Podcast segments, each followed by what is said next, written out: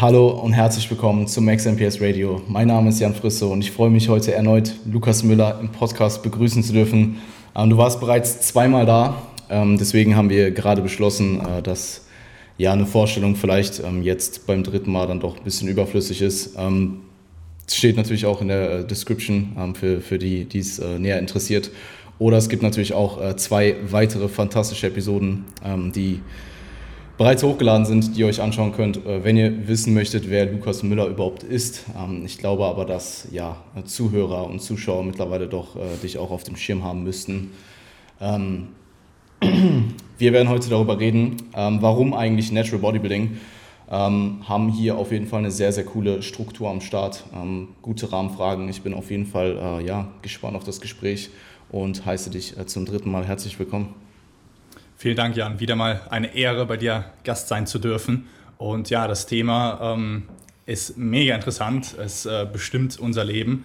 Ähm, und ja, als Disclaimer vorab, äh, Natural Bodybuilding, warum Natural Bodybuilding? Das soll kein Hate gegen Enhanced Athleten sein, auf gar keinen Fall. Im Gegenteil, wir betrachten das, da kann ich für uns beide sprechen, als zwei separierte Sportarten, die wir beide feiern. Wir haben eben noch in der, im Vorgespräch fast eine, naja, eine Stunde über Ronnie Coleman, äh, was auch immer, alle möglichen Stories ähm, im Enhanced-Bereich gesprochen. Und ähm, ja, es sind zwei grundverschiedene Sportarten. Wir beschäftigen uns heute mit ein bisschen den Unterschieden und warum vielleicht Natural Bodybuilding für dich der Sport to go ist.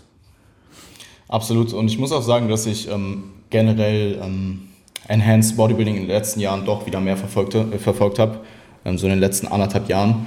Ähm, also ich glaube, wir haben, äh, als wir uns gesehen hatten, äh, auch darüber gesprochen, dass ich, also dass wir beide eher in der Vergangenheit ähm, das Ganze eher verfolgt haben, dann zwischendurch so ein bisschen weniger vielleicht. Und ich kann jetzt für mich sprechen, dass äh, ich jetzt auch dieses Jahr ähm, auf den Olympia doch schon irgendwo mit, hingefiebert habe. ja, es, generell jetzt die letzten 18 Monate oder so für mich wieder deutlich relevanter geworden. Also klar, man hat es immer irgendwo auf dem Schirm, hat so ein bisschen mitverfolgt, ähm, aber jetzt auch gerade mit ein paar neueren äh, Namen, die ähm, in der Szene äh, sich etabliert haben und ja auch dem, ähm, der, dem Fakt, dass in den letzten paar Jahren immer wieder neue Athleten Mr. Olympia geworden sind, was es ja auch so in der Vergangenheit zwar gab, aber eher unüblich war ähm, finde ich, macht das, Ganze, äh, macht das Ganze den Sport doch wieder auch interessanter. Ähm, wohingegen es so ein paar Jahre lang relativ uninteressant war, fand ich. Ja, also ähm, bei mir ist es ähnlich. Ähm, ich muss sagen, dass ich eine Zeit lang wirklich ähm, ein bisschen Abstand ähm, zum Enhanced Bodybuilding genommen habe, also ähm, eben das zu, äh, zu verfolgen, ähm, einfach auch um zu merken, dass sich mein Auge ein bisschen verändert, also dass ich dann wirklich wesentlich mehr Naturalkörper mir angeschaut habe, konsumiert habe, um auch nochmal ein besseres Auge für den Sport zu bekommen. Und äh, jetzt durch Mr. Olympia und auch durch neue Klassen, Classic Physik, äh, die äh, ziemlich interessant sind, meiner Meinung nach, ähm, ja, habe ich das auch wieder ein bisschen mehr verfolgt als ähm, in der Mitte. Und zu Beginn war sowieso ja, Mr. Olympia der heilige Gral. Ne? Absolut. Ja, ich muss sagen, jetzt so diese äh, Kai, Kai, Phil Error war irgendwie doch auch ziemlich interessant. Ich glaube, ich habe ja. das in der Zeit selbst gar nicht so gewertschätzt. Ähm, aber so jetzt retroperspektiv fand ich die Rivalry doch auch ziemlich cool so. Ähm, weil, also generell finde ich halt diese Rivalitäten in dem Sport doch auch sehr interessant. Also ich denke, der Klassiker ist halt äh, äh, Jay gegen Ronnie. Ähm, also Absolut. ist vermutlich auch meine Favorite äh, Rivalry. Äh, ich weiß nicht, wie es mit dir aussieht. Ähm, aber das schaue ich mir, das kann ich mir unendlich oft auch einfach wieder reinziehen und feiere es so. Also Absolut, da gibt es ja. ein paar Videos, die kann ich mir angucken, egal wie fucked ich bin. Ich habe danach Lust zu trainieren.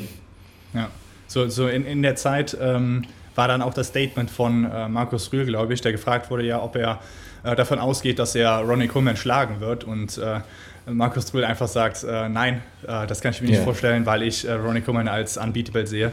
Ja, das äh, war schon ein ziemlich krasser ja, Satz, sage ich mal. Das war so eine Krönung nochmal, finde ich, von einem Freak. Ja, ja, ja und dann ähm, im, im, im Kontrast hast du halt Jay, der einfach übelst hungry ist auf den Sieg. Ja. So, ähm, und es dann ja auch letzten Endes geschafft hat. Gut, man kann jetzt sagen, hey, Ronnie ist alt geworden, ähm, was ja auch sicherlich ein Fakt war. Ähm, aber ja, ähm, sehr, also wenn du, aber auch wenn du überlegst, wie lang das, also wie lang sich das einfach gezogen hat. Ähm, das waren ja Jahre. Also es war jetzt nicht ein, ein zwei Jahre, es waren wirklich ja.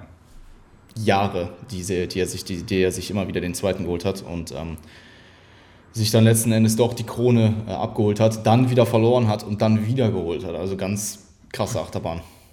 Ja, absolut. Und das ist im, im Natural Bodybuilding meist nicht so möglich, so kurz aufeinander folgende Abstände sich immer wieder zu, äh, zu battlen. Ähm, da sind dann vielleicht die Timeframes ein bisschen größer teilweise. Er ist eigentlich ein guter Punkt. Das haben wir auch. Ein, aber du hast es sicherlich notiert, aber es ist ein guter Punkt. Ähm, bezüglich Unterschiede. Ähm, ja gut, wir wollen über Natural Bodybuilding sprechen und genau. sprechen. ja, ich glaube, ähm, wir fangen einfach mal ganz grundlegend an. Ähm, was ist Natural Bodybuilding, Lukas? Ja, also die Zuhörer, die deinen Podcast ähm, konsumieren, äh, die wissen es, wir sprechen über Wettkampf-Bodybuilding, also Wettkampfsport. Also natürlich Natural Bodybuilding ist auch die Form von äh, ähm, ja, Körperveränderung, Hypertrophie oder durch Hypertrophie ähm, den Körper zu verändern. Aber ähm, definiert ist es bei uns jetzt im Wettkampfbereich und dort sind eben also das, das Natural macht eben aus, dass äh, leistungssteigernde Substanzen, ähm, Drogen, Medikamente eben verboten sind. Und ähm, das ist ja erstmal bei verschiedenen Verbänden anders strukturiert, aber die meisten Verbände orientieren sich doch an den WADA-Kriterien, also an der World Anti-Doping Association. Und die bringt halt jedes Jahr eine Liste raus, aktualisiert die immer regelmäßig, wo dann eben Substanzen draufstehen, ähm, die ja, gebannt sind, nicht erlaubt sind, weil sie in ihrer Wirkung so krass sind, vielleicht auch in den Nebenwirkungen so krass sind, ähm, dass eben ähm, diese Association sagt, ja, wir möchten das aus dem Sport halten und ähm, so ist es definiert. Man muss sagen, bei dem Enhanced Bodybuilding ist es offiziell auch nicht erlaubt, aber da kommen wir auch später, denke ich mal, ins Detail ähm, wie das Ganze dann auch durchgesetzt wird. Also man kann natürlich sagen, okay, bei uns ist jetzt ähm, Doping nicht erlaubt und man kontrolliert es nicht, aber ähm, bei den Naturalverbänden ist es meistens schon so, oder bei den guten Naturalverbänden ist es so, da werden wir auch gleich noch differenzieren, dass eben detailliert und stark getestet wird. Ja, voll. Ähm, ich habe ich eigentlich nichts mehr hinzuzufügen. Ich äh, denke, dass ähm, Natural Bodybuilding irgendwo Bodybuilding im ursprünglichen Sinne ist ähm, weil Eric Rams zum Beispiel hatte da eine ziemlich gute Reihe, ähm, die ist jetzt schon eine Weile her, ähm, wo er halt quasi die gesamte Historie von Bodybuilding ähm, in Instagram-Posts, also in wirklich in umfassenden Posts erklärt ja, hat und dargestellt Reihe. hat. Ähm, und wenn du jetzt mal ganz, ganz weit zurückschaust, ähm, ich kenne jetzt die, die, genauen Zeitrahmen nicht, gab es ja ab einem bestimmten Punkt auch einfach noch keine Performance-Enhancing Drugs. Und Dementsprechend war dort Bodybuilding irgendwo auch noch natural. Ähm, irgendwann kam dann halt eben PEDs ins Spiel und dann wurde es vermutlich auch immer mehr. Und ich weiß gar nicht, wann sich dann Natural Bodybuilding wieder ähm, etabliert hat ähm, oder ob es immer, es war wahrscheinlich immer irgendwo so eine kleine Randnische. Ähm, ich könnte mir vorstellen, dass es immer irgendwo Natural Bodybuilding gab, nur wahrscheinlich einfach nicht so präsent. Ähm, und dann wurde es, ich weiß nicht genau in was für einem Zeitrahmen auch, aber es wurde ja dann auch wieder bekannter und ähm, es hat sich ja dann auch wieder eine Szene entwickelt. Ähm, ich habe vor kurzem auch noch einen Podcast über die WMBF gehört. es war auch, glaube ich, bei Eric Helms im Podcast, wo er den Präsidenten der WMBF eben äh, als Gast hatte. ich kann mich leider nicht genau an die Zeitrahmen erinnern, ja. aber die WMBF zum Beispiel gibt es auch schon verdammt lang. Also nicht jetzt per se unter der WMBF, aber die, die gesamte Historie ist schon relativ, geht schon relativ weit zurück. Absolut, ja. Gut.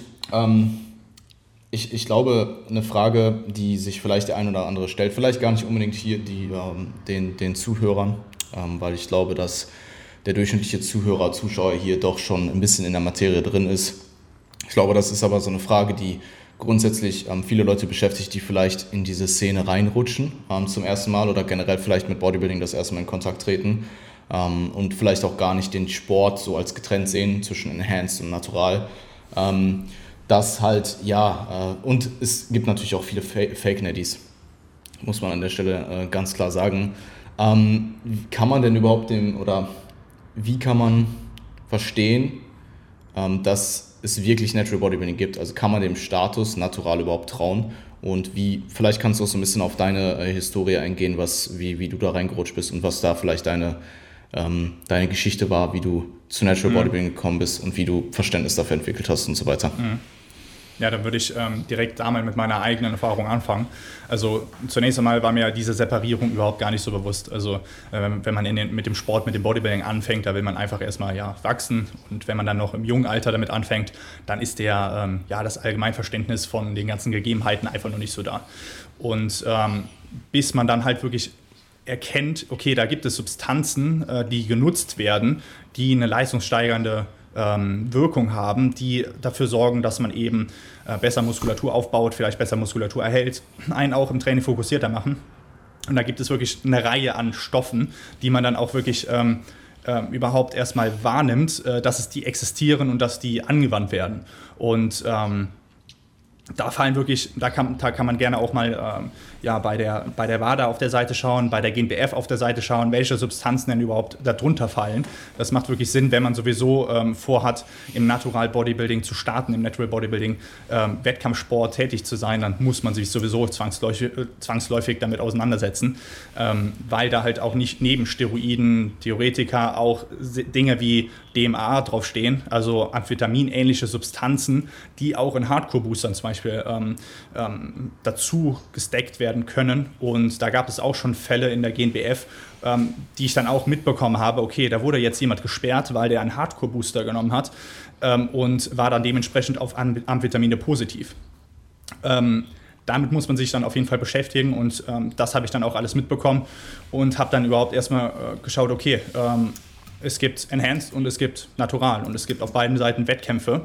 Und ähm, um zu schauen, ob man einem Status Natural überhaupt trauen kann, da muss man natürlich dieses Gesamtbild betrachten. Also da, da, spielen ganz viele Faktoren mit rein. Da würde ich erstmal mit den Verbänden reinstarten. Also da gibt es auch Unterschiede in Verbänden, wie die das handhaben, wie die dafür sorgen, dass der Naturalstatus ihrer Athleten eben glaubwürdig ist. Und da kann man schon so eine kleine Tendenz von Amerika zu Europa ähm, sehen, dass dort in, in äh, Amerika äh, Verbände existieren, neben Verbänden, die das sehr ernst nehmen, eben auch Verbände existieren, die es eher weniger ernst nehmen. Da würde ich da so als Beispiel die Muscle Mayhem zum Beispiel rausnehmen und die im Vergleich mit einem ähm, ja, europäischen Verband, beziehungsweise in Europa ansässigen Verband, der wirklich ganz mit oben dabei ist, dann halt in Bezug auf Testing äh, die GNBF vergleichen. Und da sieht man dann schon deutliche Unterschiede. Also während man, während man ähm, ja, bei der Muscle Mayhem eben ähm, die Orientierung an der Liste der WADA, also der, an, der, an der verbotenen Substanzen hat. Also dass man schaut, okay, ähm, die, die, Substanzen sind äh, verboten, die bei der WADA eben aufgelistet sind. Ähm, hat man bei der GNBF nicht nur das, dass man sich an der Liste orientiert, sondern auch an dem Testing orientiert. Und das ist wirklich eigentlich der der entscheidende Punkt. Also wie wird das denn überhaupt durchgesetzt? Ähm, wenn man sich eben nur nach, also nur eben seinen Athleten sagt, hier Stoff XY ist verboten, aber nicht hinterher ist und das auch kontrolliert, dann ist das nur ja, sehr wenig ähm, ähm, aussagekräftig. Und wenn kontrolliert wird, wie wird kontrolliert? Weil das ist nochmal ein großes Qualitätssiegel, äh, ja, sage ich mal. Und da hat man bei der Muscle Mayhem eben auch, ähm, man hat Tests, die sind nicht nach WADA-Kriterien, sie existieren und sie sind auch nicht so häufig wie bei der GNBF. Äh, bei der Muscle Mayhem hat man ähm, eventuelles Testing der Top 3, bei der GNBF absolutes Testing des Siegers mit Urin, also des, des Klassensiegers, und des Gesamtsiegers mit Blut. Also da ist wirklich ein, ein großer Qualitätsunterschied. Und ähm, dann, welchen Qualitätsunterschied ich noch als sehr signifikant finde, sind Out-of-Competition-Testings. Also bei der Muscle Mayhem so gut wie gar nicht vorhanden, also gar nicht vorhanden. Und bei der GNBF wirklich regelmäßig und die werden auch weiterhin ausgebaut. Auch nach WADA-Kriterien. Und da können wir auch nachher nochmal drauf eingehen, denke ich, ähm, wie genau das alles abläuft mit den WADA-Kriterien. Oder diese, diese Testkriterien, wie die ablaufen. Und dann als letzten Punkt würde ich sagen, ähm, sind ähm, ja diese, diese Konsequenzen. Wie streng sind diese Konsequenzen? Bei der Muscle Mayhem hat man eine Sperrung von äh, zwei Jahren, wenn man positiv getestet wurde, bei der GNBF eben von lebenslang. Und da sieht man schon, okay, wie ernst nimmt der, das, äh, der, der Verband. Ähm, und dann kann man eben auch sehen, okay, es ist deutlich, deutlich schwerer für einen Athleten, ähm, Enhanced bei der GNBF zu starten, als bei der Muscle Mayhem.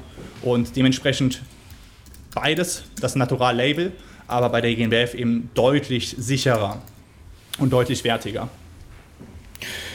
Ja, safe. Ähm, also wir werden auch gleich noch auf die äh, unterschiedlichen ähm, Testmethoden eingehen. Ähm, ich, also ich denke grundsätzlich, auch wenn man jetzt vielleicht noch eher ähm, eine Laie in dem Sport ist, vielleicht noch nicht so lange dabei ist, ähm, wenn man sich die großen ähm, präsenten Naturalverbände anschaut, dann kann man dort erstmal grundsätzlich davon ausgehen, dass der Großteil natural ist. Es wird immer mal wieder schwarze Schafe geben. Die gab es auch. Die gab es, äh, gibt es ja ähm, vermutlich in jeder Historie äh, eines Verbandes irgendwo. Ähm, ich weiß gerade gar nicht mehr welcher Verband, aber äh, es gibt ja auch diese ähm, Blacklist, wenn man so möchte, wo die Leute wirklich angeprangert werden. Ich weiß nicht, ob es die war es die WMBF? Ich bin mir nicht ganz sicher. Ähm, es gab auf jeden Fall irgendeine äh, Seite eines Verbandes, wo auch wirklich die Leute dann aufgelistet wurden, die halt gebannt sind. Ähm, Macht die GNBF auch? Ähm, Macht die GNBF auch? Ja. Ach krass. Du, okay. Du, die GNBF schickt ja auch Mails raus, äh, wenn jemand den Test verweigert hat. Ähm, hm. Oder bei diesen Out-of-Competition-Tests, das hatte ich eben nicht erklärt, Out-of-Competition, wie der Name schon sagt, ja. einfach random ähm, außerhalb des Wettkampfs wird getestet und da ist die Trefferquote wirklich einfach viel, viel höher, weil eben ein Athlet, der betrügen möchte, sich überhaupt nicht auf diesen Zeitpunkt vorbereiten kann. Es kommt Klar. einfach, diese, diese Zeitkomponente, diese Vorbereitungskomponente wird dort ausgehebelt und dementsprechend ja, kann man da auf jeden Fall auch mal nachgucken bei der, bei der GNBF-Webseite oder auf der Webseite. Ähm, das ist eine große Liste mittlerweile, ja. Ja, also ähm, grundsätzlich ähm, denke ich, all diese Sachen, die du jetzt genannt hast, klar, du hast dort erstmal den, den Verband an sich, was ist die, die Ethikvorgaben des Verbandes, was, was sind die ähm, objektiven Vorgaben des Verbandes, was ist erlaubt, was ist nicht erlaubt. Ähm, dann hast du die Tests und ich glaube dann diese, diese Menge, die du potenziell oder diese, diese Anzahl an Dingen, die du potenziell umgehen musst, um bei der GmbF jetzt zum Beispiel als Enhanced-Athlet zu starten, ist so hoch, dass es auch, glaube ich, psychologisch was mit dir macht. Ähm, also du musst dort viel unethischer vorgehen, sage ich mal. Absolut. Um da zu, zu, zu cheaten ähm, und auch dann äh, erfolgreich dort zu betrügen, als jetzt vielleicht die in der Muscle, in der Muscle Mayhem. Ähm, und das erhöht natürlich diese, diesen Ethik, diesen Ethik, äh, ähm, diesen Ethikwert dann irgendwo nochmal um einiges. Und du musst schon echt einen ordentlichen Knacks haben, wenn du das machst. Also Enhanced, also irgendwelche Performance-Enhancing Drugs zu konsumieren, dann all diese Dinge zu umgehen, die ganze Zeit mit dem Risiko und dem Stress zu leben, um ja. dann dort zu starten und potenziell Leute, gegen, gegenüber denen du einen Vorteil hattest, zu schlagen und sich dann zu, dafür zu feiern, ist halt schon wirklich äh, ein bisschen, ähm, ähm, wie, wie drücke ich es jetzt aus? Ist auf jeden Brüde. Fall, ähm, was? Brüde, äh, abgebrüht. Ja, absolut. Ähm, Nee, da hast du schon einen kleinen Schaden, würde ich sagen. Also ich habe da auch absolut kein Verständnis für. Ich finde auch, dass Verbände ähm, übergreifend handeln sollten. Also wenn man mitbekommt, dass jemand in einem äh, in, in Naturalverband äh, XY gebannt wird, dass er dann auch übergreifend für andere absolut. Naturalverbände mitgebannt wird. Da habe ich so eine Story in Amerika mitbekommen. Ich weiß nicht mehr die genauen Namen. Ich weiß auch die beiden Verbände gerade. Also ich denke, ich weiß sie, aber ich will hier nichts sagen, ähm, ohne es zu 100% zu wissen, ähm, dass dort auch jemand gebannt wurde und der dann in einem anderen großen Verband weiterhin gestartet ist, ähm, was ich halt absolut nicht verstehen kann. Ich finde, da macht die GmbF halt auch einen enorm guten Job. Das Ganze wirklich, also Behrend ist Natural Bodybuilding so. Mehr, der, der Typ lebt das so. Und, und, wenn der irgendwas mitbekommt, so dann bin ich mir sicher, dass er, dass er, dass er da auch handeln würde. Und ähm, er ist wirklich jemand, der das auf, also der lebt diesen Sport, der lebt auch den, ja. den Naturalcharakter des Sportes und ähm, dementsprechend wird das bei der GmbF auch so knallhart umgesetzt und auch sehr gut umgesetzt. Äh, werden wir sicherlich gleich auch noch, drauf, äh, noch ja. mal drauf eingehen. Ich finde diese Professionalität, äh, die Bären sich auch rangeholt hat, ins Team reingeholt hat, durch dieses ähm, Institut, ähm, das das abdeckt, äh, ich glaube Global Sports, äh, Quality Sports, genau, Global Quality Sports. Mhm das agiert für die GNBF ähm, unter den Richtlinien der WADA. Und das ist so professionell, dass die WADA diesen kleinen Nischen-Sportverband ähm, des Natural Bodybuildings in Deutschland ähm, auch in den Jahresberichten mittlerweile mit auflistet. Und das ist der einzige Naturalverband. Ähm, Sehr cool der dort aufgelistet wird. Das heißt, es sind nicht nur irgendwie, okay, äh, bei uns sind die und die Stoffe von der WADA verboten, sondern das Testing ist von vorne bis hinten auf Olympianiveau. Sehr geil. Nee, ähm, also wir können uns da äh, in Deutschland auf jeden Fall sehr, sehr äh, wertschätzen, dass, dass es die GNBF gibt. Ähm, ich glaube, das macht dann auch einfach die Dauer des Verbandes, also die, die Länge des Verbandes, die, also die Länge des Zeitraums des Verbandes, ähm, die ja jetzt eben schon existiert. Ähm, ja, also fantastisch. Ja. Ich, ich, also ich sag mal so, jemand, der in, in Gro ähm, der ausschließlich oder größtenteils in Naturalverbänden startet ähm, und mir sagt, er ist natural, dann glaube ich es erstmal grundsätzlich, es sei denn, es ist jetzt offensichtlich.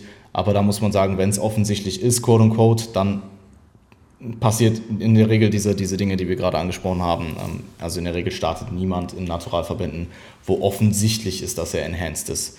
Also du hast natürlich Outlier, du hast, du hast, du hast genetische Outlier, die dann sehr beeindruckend sind. Ähm, aber ich würde jetzt per se niemanden ähm, in den letzten, ich weiß nicht, wie lange ich das jetzt verfolge, fünf Jahren sagen, wo ich sagen würde, hey, äh, ich glaube dir das nicht. Ähm, hm. Durch die Bank weg ja. eigentlich. Ja, ich finde, äh, da muss man dann auch wirklich immer dieses Gesamtbild ähm, sich, sich zu Rate ziehen. Also da spielen viele Punkte mit ein. Okay, ähm, wir haben nie die, die absolute Wahrscheinlichkeit. Das weiß immer nur die Person selber. Es ist so, mhm. damit müssen wir uns abfinden. Aber die Wahrscheinlichkeiten drumherum, ähm, die muss man eben anschauen. Okay, bei welchem Naturalverband äh, startet er? Das hat mir jetzt auch schon ausführlich äh, beschrieben. Ähm, ist dort die Wahrscheinlichkeit hoch, dass er so durchkommt oder nicht?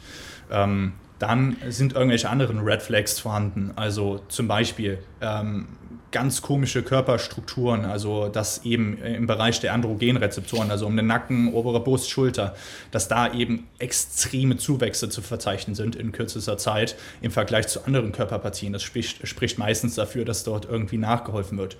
Oder äh, wie das bei der Muscle Mayhem schon mal passiert ist, dass da eine ähm, äh, eine Gyno, eine äh, Gynäkomastie eben äh, stattgefunden hat. Ähm, um das kurz zu erklären, es ist ähm, ja eine Wassereinlagerung um den, um, äh, den ähm, Brustwarzenbereich beim Mann.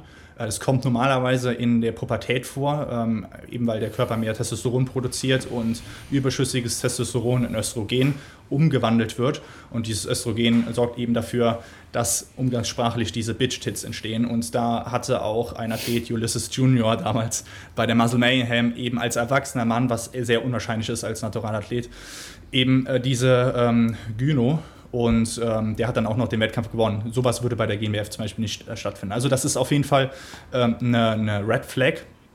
Und was noch eine, eine äh, Red Flag wäre, wenn diese Person konstant immer in guter Shape ist und in guter Shape aufbaut. Ähm, da kann man dann auch ziemlich äh, gut sehen, ja, äh, wie groß sind die Timeframes, ähm, wie stark kommt er aus seiner, seiner Form raus. Also da, man kriegt da schon ein Gefühl ja. dafür äh, eben und kann dann schon ziemlich sicher, ich will nicht relativ sagen, sondern ziemlich sicher äh, sagen, ob das passt oder ob das nicht passt, wenn man eben so viele Informationen hat, wenn niemand bei einem jeweiligen Verband startet. Klar, vor allem wenn äh, man den Athlet vielleicht auch über einen gewissen Zeitraum verfolgt. Ja. Ähm, und derjenige auch äh, Dinge von sich preisgibt und äh, regelmäßig eben äh, Updates meinetwegen postet.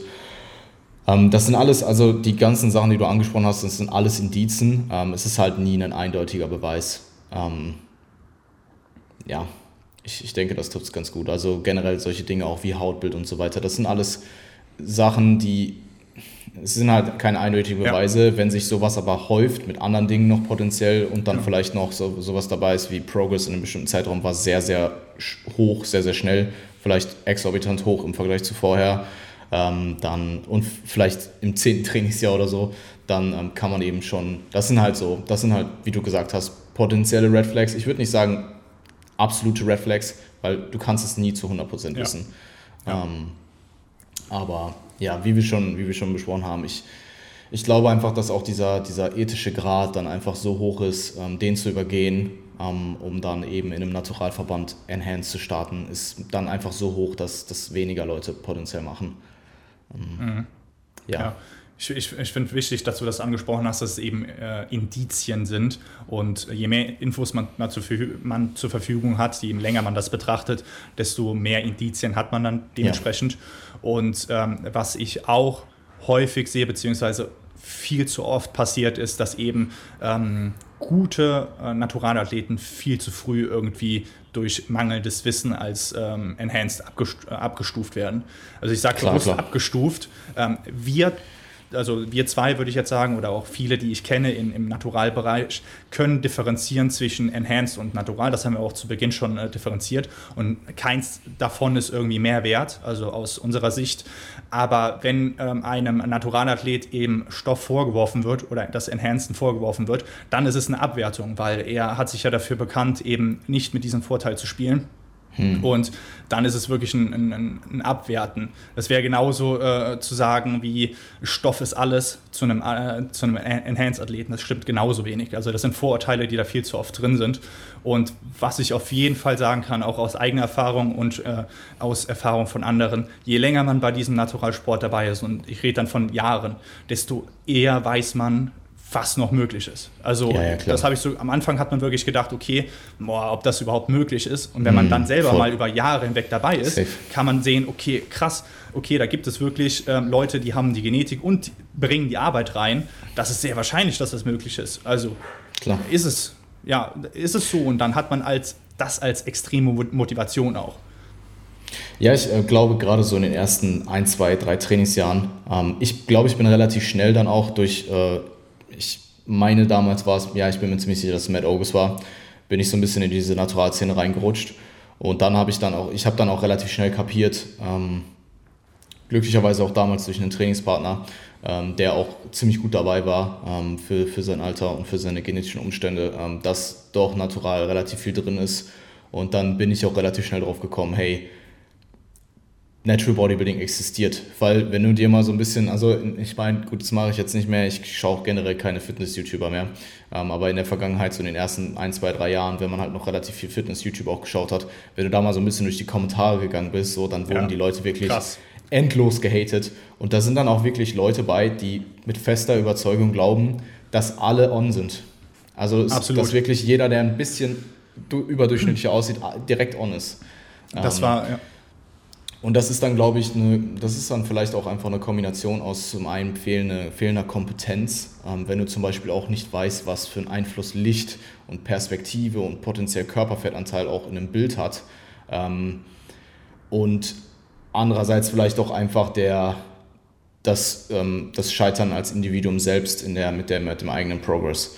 Ähm, also wenn du jetzt vielleicht jemand bist, der äh, genetisch nicht so gut aufgestellt ist und nicht gut trainiert und auch nicht gut isst, und halt keine guten Resultate hat, dann ist es natürlich sehr einfach zu sagen, dass jemand, der sehr, sehr hart arbeitet, ähm, vielleicht sich auch einen gewissen Wissensstand erarbeitet hat, um auch intelligenter zu trainieren und nicht nur einfach die harte, also nicht nur einfach Arbeit reinsteckt, dass derjenige mit einem bestimmten genetischen Potenzial auch sehr weit kommen kann. Ähm, und das dann abzuwerten und sich vielleicht selber auch, um sich selber auch wieder besser zu fühlen, einfach alles als enhanced abzustempeln, ist natürlich sehr, sehr einfach und gerade im Internet in, äh, in einem anonymen Kommentar. Absolut. Das war, das war neulich erst so krass. Ähm, ich weiß nicht, ob du es mitbekommen hattest, wo Daniel äh, Kubik bei Rap One ähm, ein Video, äh, Video ja, ja. also im Video Hab Gast war. Und da war ein riesen Shitstorm von ganz vielen Leuten, die einfach keine Ahnung haben. Ich äh, kenne äh, Daniel schon lange und habe auch seine, ich, ich weiß, wie er trainiert, ähm, das ganze Gesamtpaket, was wir eben beschrieben haben, ja. das wird dann für einen selbst stimmig und dann ist es eben für eine sehr hohe Wahrscheinlichkeit möglich. Und mhm. ähm, anstatt erstmal dieses von Anfang an, boah, das ist erst so krass und teilweise krasser als ich vielleicht mit Stoff. Ähm, also nicht ich jetzt, sondern der, der Kommentar, ja. der, der die Kommentar geschrieben hat. Was? der, der, den Kommentar Das musst du cutten. ähm, anstatt dass er das als Motivation sieht und vielleicht sich ein paar Sachen abguckt, okay, wie kann man trainieren ähm, und wie kann ich mein Training verbessern, um vielleicht doch mehr rauszuholen, ähm, das direkt ins Negative zu drücken und eben jemanden abzuwerten, ähm, das ist echt ein großer Punkt, der viel zu häufig äh, passiert. Ja, safe. Ähm, ich glaube aber, dass sich da schon mehr Verständnis äh, entwickelt hat. Und ich glaube, da haben auch gewisse, ähm, gewisse äh, Fitness-YouTuber, ähm, die eine Zeit lang sehr präsent waren und auch diesen Naturalsport nach außen getragen haben, ähm, durchaus auch einen sehr positiven Einfluss gehabt. Absolut. Ähm, auch auf der Enhanced-Seite. Ähm, John Meadow zum Beispiel, Maddox, kennst du auch?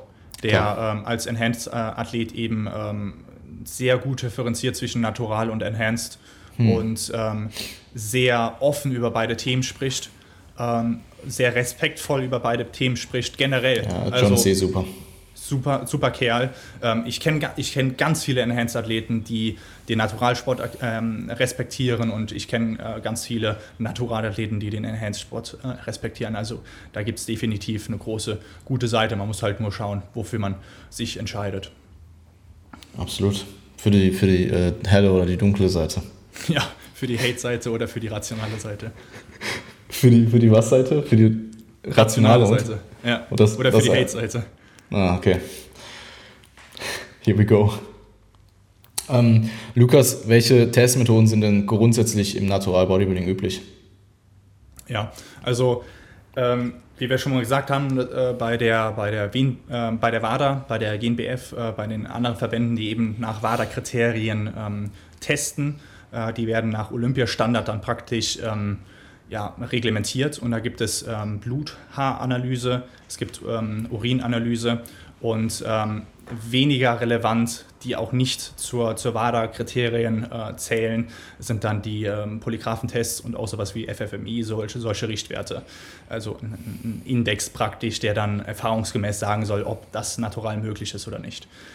Ähm, ja, Urin, Blut, Haar das sind beides drei Punkte, die sehr, sehr, sehr relevant und valide sind. Ähm, da wird jetzt bestimmt irgendein Experte auch sagen können, ja, das kannst du aber so und so äh, hintergehen und so weiter und so fort. Nur als Beispiel, ähm, ich wurde ähm, jetzt zweimal im Wettkampf getestet, ähm, dabei ähm, Blut und Urin, also zweimal Urin sogar dann an äh, zwei verschiedenen Wettkämpfen. Ja, Blut beim Gesamtsieger, oder? Genau. Ähm, da war dann ein, ein, äh, Bluttest. Und sonst war das äh, einmal für den Klassensieg eben ein Urintest und bei der, beim Powerlifting-Wettkampf war das dann auch noch ein Urintest ähm, äh, für den Klassensieg. Und der Kontrolleur der tastet dich ab, der tastet auch den Unterbauch ab, schaut genau, ob du am Unterbauch vielleicht eine Einstichstelle hast, ob du Eigenurin, was vorher sauber war, dort reingestochen hast. Der schaut, ähm, ob du einen Katheter ähm, vorne, äh, vorne im Penis eingeführt hast, was auch immer, ich sage das wirklich ganz offen. Ähm, der schaut alles nach ich wüsste nicht, da wird es bestimmt Möglichkeiten geben, diese Tests, wie sie umgesetzt werden, zu hintergehen. Aber das ist so detailliert, dass echt, dass die, die Hürde ist riesig. Die Hürde, die Hürde ist wirklich riesig. Und wenn man jetzt äh, mit dem Argument kommt, ja, aber bei Olympia gibt es auch Athleten, die eben ähm, äh, ja, Enhanced starten, gibt es gar keine Frage. Da werden auch immer wieder äh, kommen, also mit Olympia meine ich jetzt nicht das, äh, das ähm, Bodybuilding-Olympia, sondern ja. eben ähm, das normale Olympia. Und ähm, da wird, werden immer wieder welche ähm, rausgezogen. Aber da sind auch ganz andere Gelder drin. Da sind Graustrukturen von Managern, von Ärzten, die eben ähm, auf der Gegenseite von den Dopingkontrolleuren stehen. Sowas haben wir im Natural Bodybuilding gar nicht. Und man muss natürlich dazu sagen, ist, ähm, also klar, das ist nicht für jeden so relevant, aber du hast nun mal im Bodybuilding ganz klar Natural Bodybuilding und genau. Enhanced Bodybuilding. Und das hast du halt in vielen Sportarten nicht. Also, wenn du jetzt zum Beispiel das, die, die äh, Olympischen Spiele als äh, Beispiel herziehst. Ja, wobei die ja als natural eingestellt ja, ne? Ja, ja, ja, voll. Aber es, ähm, du hast, ja, ich, ich weiß, was ich weiß, du meinst. Was du meinst. Ja. Ähm, ja, genau. Es gibt halt nicht, es gibt halt dort keine Olympischen Spiele, wo vielleicht weniger getestet wird, weißt du, was ich meine? Ähm, wo ja. es dann vielleicht einfacher ist, ähm, zum Beispiel PDs äh, einzusetzen. Ähm, und da geht es halt dann, wie du schon gesagt hast, auch um mehr Geld. Und ähm, es gibt halt auch einfach schlichtweg per se nicht die Option, ähm, Enhanced oder quote-unquote natural zu starten. Ja. Ähm, in einem differenzierten, ähm, in differenzierten Spielen. Absolut, ja. Da wirst du praktisch direkt reingedrückt ähm, äh, ein gewisses Leistungssegment, wenn du dort dann Klar. davon leben möchtest, wenn du davon Sponsorengeldern leben möchtest, dann ähm, es ist die Verführung, ich glaube, das ähm, äh, ist das, was du sagen wolltest, das ist, da ist auch die Verführung viel stärker oder beziehungsweise der, der Zwang viel stärker, das dann eben zu nutzen. Beim Naturalsport ist das ja erstmal ab, ab, abstrahiert. Eigentlich entscheidest du dich ja mhm. dafür, mhm. sauber zu starten Klar. und ähm, ja, weil du es als, als Gegenalternative siehst zu dem Enhanced-Bereich. Und ja, die Tests an sich, ähm, wie lange etwas nachweisbar ist, ähm, da sind auch sehr, sehr, sehr lange Zeiten möglich. Also ähm, da guckt man dann wirklich nach diesen Langzeitmetaboliten, also Abbaustoffe von gewissen Substanzen, die man dann exogen hinzugefügt, äh, hinzugeführt hat. Und die sind dann ziemlich lange im Urin, im Blut und im, im, im Haar sehr lange nachweisbar. Und äh, bis zu 120 Stunden kann man Steroide nachweisen. Ähm, da wird, es, wird jetzt bestimmt auch der eine oder andere Experte sagen, ja, wenn ich dann aber Stoff XY da reinmische, dann ist der Test bei der GNBF auf jeden Fall negativ. Ich habe schon so viel gehört, was Leute mir gesagt haben. Ähm, das ist aber meistens irgendwie nur heiße Luft. Ähm, das sind krasse professionelle Labors. Das sind echt gute Mediziner und Wissenschaftler, die diese Proben untersuchen. Und ähm, selbst wenn man irgendwas vertuschen möchte mit Diuretika oder sonstiges, ähm, ich kenne die Methoden nicht genau, aber es ist genau, es ist wirklich sehr, sehr, sehr, sehr schwer. Und ähm, Wachstumshormone im, im Mikrodosierungsbereich, also gerade an der Grenze, wo es überhaupt nur was bringt, kann man auch 12 bis äh, 24 Stunden nachweisen. Ähm, das ist auch schon bei einem Out-of-Season-Test, zum Beispiel Out-of-Competition-Test, wäre das dann auch positiv, weil du es nicht genau abtimen kannst. Hm. Okay, ähm, morgen kommt mich jetzt der Kontrolleur besuchen, ich nehme das jetzt mal raus und dann ist es morgen draußen, sondern morgen ist der Kontrolleur da, unabhängig davon, ob du es rausgenommen hast oder drin hast. Ja, absolut. Ähm, also ich finde es ich interessant, äh, dass wir da auch beide einfach äh, aus Erfahrung sprechen wurden. Ähm, also ich habe auch, ich habe den Out of Season, ja, das war ja nicht Out of Season, also ich war in Season, ich war in der Prep, aber ähm, der Beauftragte von der GmbF ist eben auch bei mir äh, aufge, aufgetaucht, irgendwann im Juni oder so. Ähm, und hat es halt um 9 Uhr auf einen Freitag, glaube ich, bei mir angestellt so. Und der ist halt dann einfach hier hingekommen und hat mich abgetastet. Der schaut dann natürlich erstmal nach Merkmalen, ähm, ob ihm irgendwas jetzt negativ auffällt. Und ich glaube, dann wird erst per se getestet. Ähm, also ich wurde nicht, ich habe keinen Urintest gemacht oder sowas, auch keinen Bluttest. Ich wurde eigentlich nur ganz genau untersucht. Und dann war das auch für ihn cool, weil dann halt auch offensichtlich ist, dass, dass ich halt natural war. Ähm, oder es keine, keine, ähm, keine Indizien dafür gab, dass ich potenziell ähm, enhanced bin oder irgendwas ähm, illegal, also für den Verband Illegales genommen habe. Generell Illegales. Ähm, ansonsten habe ich ähm, den Polygraphentest gemacht. Ich weiß nicht, ob du den angesprochen hast. können wir sicherlich gleich auch noch kurz drüber sprechen. Und ich habe auch die Urin Probe haben sie mir bei der WMBF Deutschland, also äh, WMBF Germany entnommen, weil ich eben in die Top 3 gekommen bin. Ich habe bei der GNBF keinen Test gemacht. Also kein, ich war ja bei der GNBF ähm, Dritter und habe keinen Test gemacht. Weil du vorhin ja. gesagt hattest, dass die GNBF auch Top 3 testet, oder? Nee, nee, äh, äh, auf jeden Fall den Sieger testet. Den Sieger. Okay.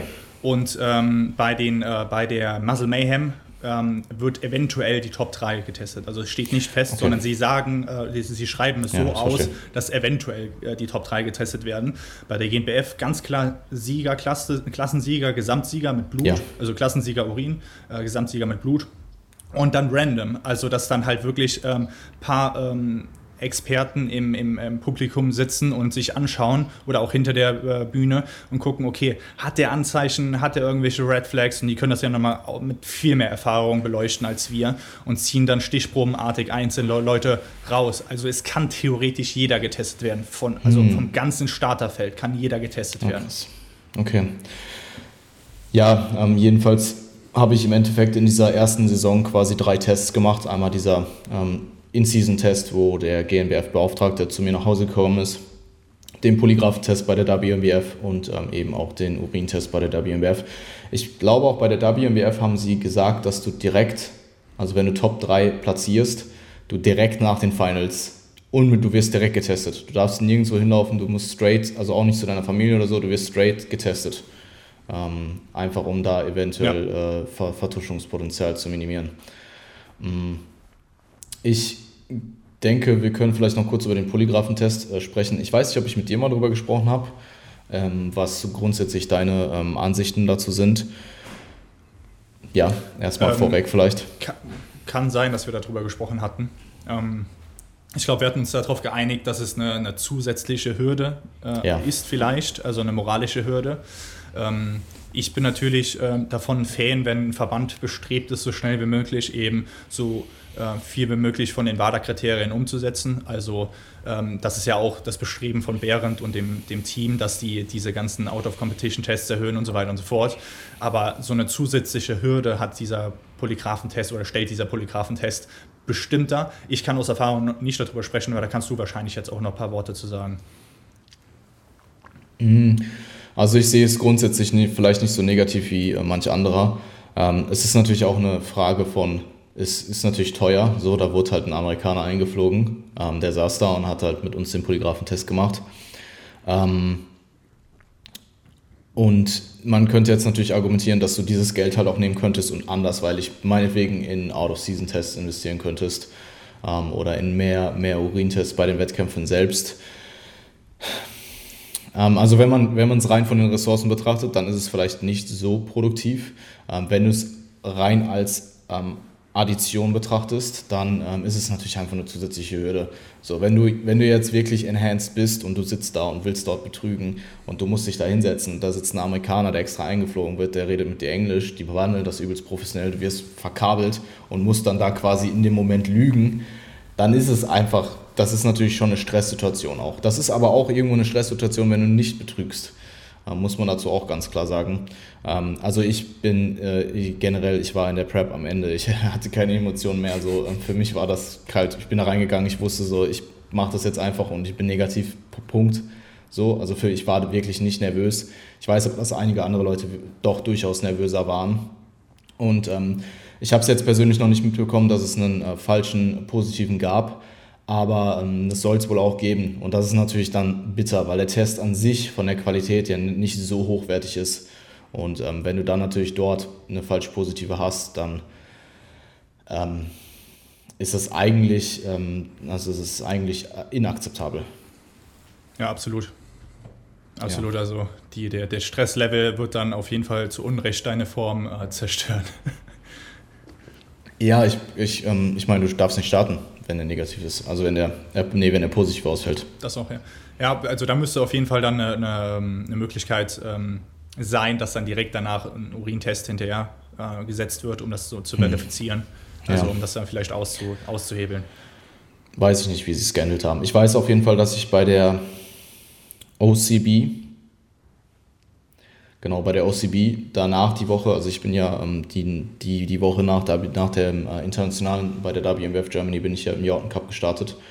Und äh, da wurde der Polygraphentest dann einfach von der WMWF übernommen. Also ich musste den nicht nochmal machen. Okay. Ja. Ähm, nee, es ist so eine Sache. Also ich bin jetzt, ich bin nicht super negativ eingestellt, ähm, aber jetzt natürlich auch nicht unbedingt pro. Also man könnte definitiv sagen, man nimmt die Ressourcen und da fließt definitiv Geld rein und nimmt sie und testet andersweilig mehr. Ja, ja. Besonders dann die, die Out-of-Season bzw. Out-of-Competition-Tests. Absolut. Ähm, dann vielleicht weniger Visiten, sondern dann halt direkt mehr Urinkontrollen. Äh, genau. Mhm. Also bei mir war auch zweimal, ich habe einmal ähm, direkt eine Urinprobe Out-of-Season machen müssen ähm, und einmal nur eine Visite. Ähm, aber ich muss auch sagen, dass die Visite ähm, schon gut war. Also es war, Klar. das war auch, auch ein, ein re relevanter Part. Also es ist jetzt nichts, was Absolut. man sagen, äh, sagen kann, dass es nichtig ist. Ja, der schaut dich halt von oben an. Der schaut dich halt von oben äh, nach unten komplett an. Von innen, von, von unten nach oben. Alles. Ja. ja. Was?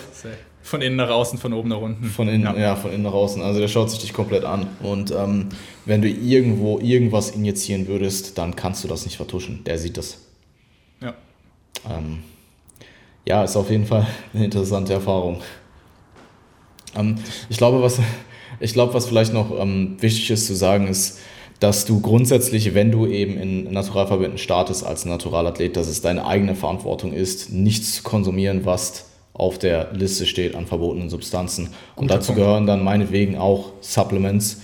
Ähm, und Klar, es ist bitter, wenn du wegen einem Booster oder sowas ähm, eine positive ausfällst und für immer gebannt wirst, aber im Endeffekt ist es deine eigene Verantwortung, du bist selbst schuld. Punkt.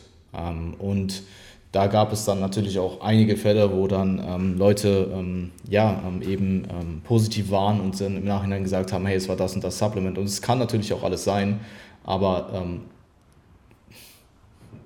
blöd ja. gelaufen so. dann. Definitiv. Ja, dementsprechend schaut wirklich, dass wenn ihr, vor allem wenn ihr in der Prep seid, dass ihr euch, also gut, auch in der Offseason, ähm, gerade wenn es eben Out-of-Season-Tests gibt, willst du keine Supplements konsumieren, dass die, ähm, die ähm, irgendwo vielleicht auch einfach nur verunreinigt sind, je nachdem, was du für Supplements kaufst. Aber schau wirklich, dass du Supplement kaufst, äh, Supplements, Supplements kaufst, die erstmal von den Inhaltsstoffen safe sind und dann halt auch einfach von der Qualität ähm, einen gewissen Standard setzen, meinetwegen mit unabhängigen Tests oder mit äh, der Kölner Liste zum Beispiel äh, jetzt in Deutschland.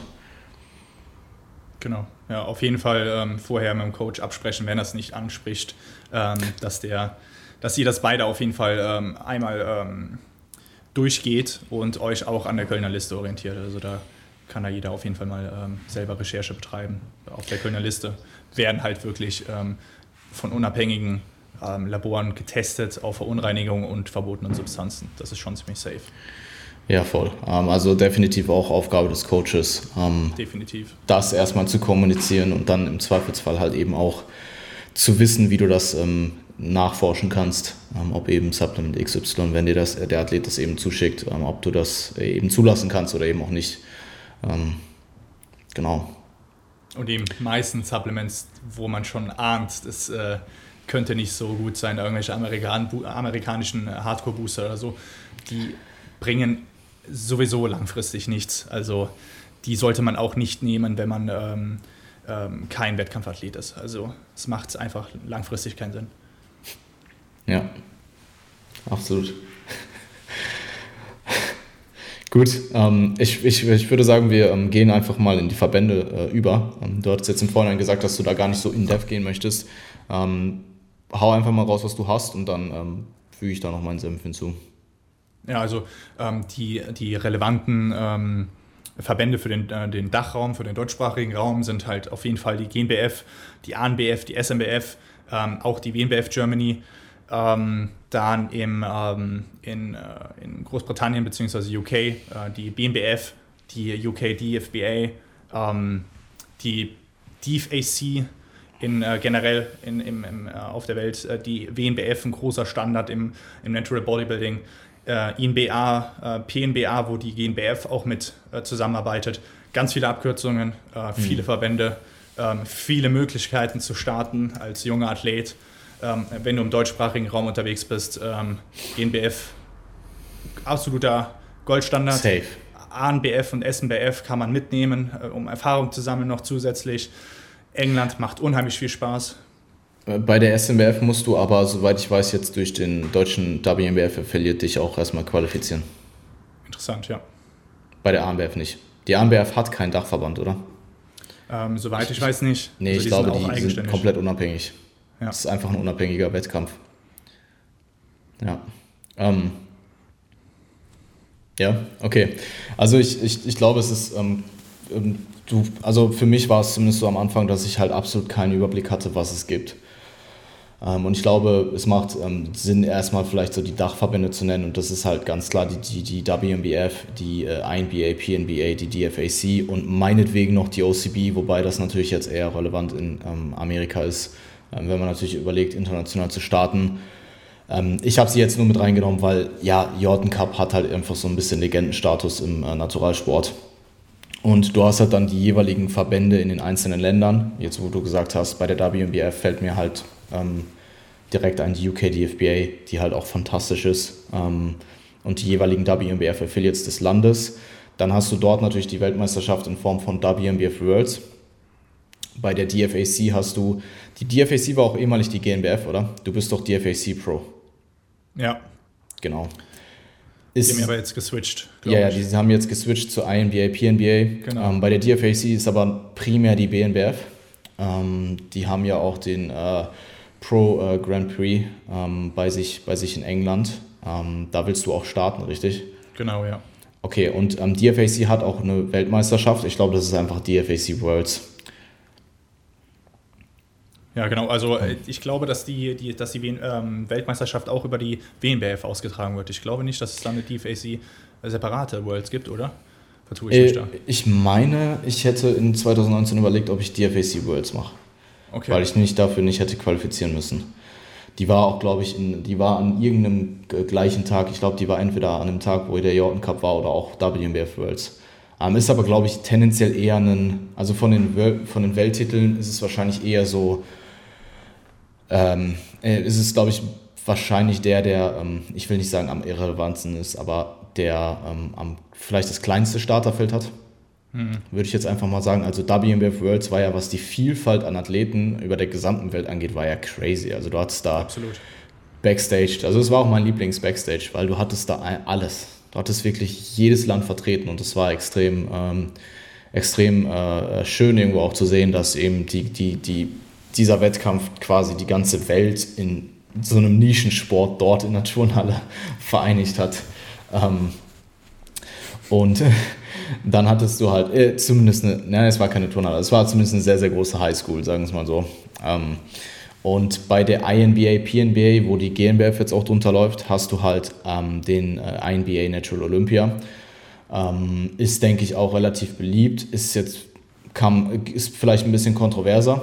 Ähm, kann man jetzt darüber diskutieren. Ich denke, das sprengt hier ein bisschen den Rahmen. Aber ja. ähm, ich glaube, das sind halt so die, die äh, drei relevanten, ähm, in Europa relevanten Verbände ähm, mit den jeweiligen Weltmeistertiteln. Und dann hast du halt jetzt die OCB, ähm, die gibt es, soweit ich weiß, nur in den Staaten. Ähm, und die kleineren Wettkämpfe, die Qualifier und so weiter, die sind wahrscheinlich auch als Deutscher nicht so interessant. Das sind halt dann sehr, sehr kleine Shows. Da hast du dann vielleicht, ein, da hast du dann vielleicht eine Handvoll Athleten pro Klasse. Ähm, also vielleicht auch nur eine Bodybuilding-Klasse at all. aber die haben natürlich diesen finalen Wettkampf ähm, oder die Finals im Endeffekt, wenn du so möchtest, eben in Form des Jordan Cups. Das ist ja im Endeffekt auch eine Weltmeisterschaft, also die Weltmeisterschaft der, der, der OCB. Ähm, und ja, der Jordan Cup hat halt einfach diesen legendären Status. Vielleicht nicht mehr so sehr, aber es ist halt einfach immer noch, es ist halt der Jordan Cup so. Also wenn du ein bisschen länger im Natural Bodybuilding dabei bist, dann weißt du, was der Jordan Cup ist so. Ähm, das waren halt damals mit WMBF Worlds, war das glaube ich so die zwei Weltmeistertitel, die man angestrebt hat als, als, äh, als Pro. Ja. Ja, ähm, man, vielleicht kann man an der Stelle noch sagen, die OCB hat äh, mir und auch einigen österreichischen Athleten in 2019 eine Wildcard erteilt. Also wir haben da hingeschrieben und die haben uns die ähm, erteilt. Wir konnten beim Jordan Cup direkt teilnehmen und mussten uns nicht qualifizieren über einen äh, Qualifier bei der OCB, weil das halt einfach impraktikabel gewesen wäre. Ähm, ich weiß nicht, ob sie das, also ich glaube nicht, dass sie das immer machen. Ist natürlich ein Versuch wert. Ich würde auch den Jordan Cup grundsätzlich weiterempfehlen. Ähm, auch einfach nur für das Erlebnis. Also Jordan Cup Backstage, die Pros, das war, also die, die hatten, glaube ich, drei, zwei komplett stackte Pro-Classes. Ähm, also wirklich 10, 12, 15 Athleten pro Klasse. Und dann hast du da Backstage diese 15 Pros in einer Reihe stehen und die sehen einfach alle aus wie Mutanten.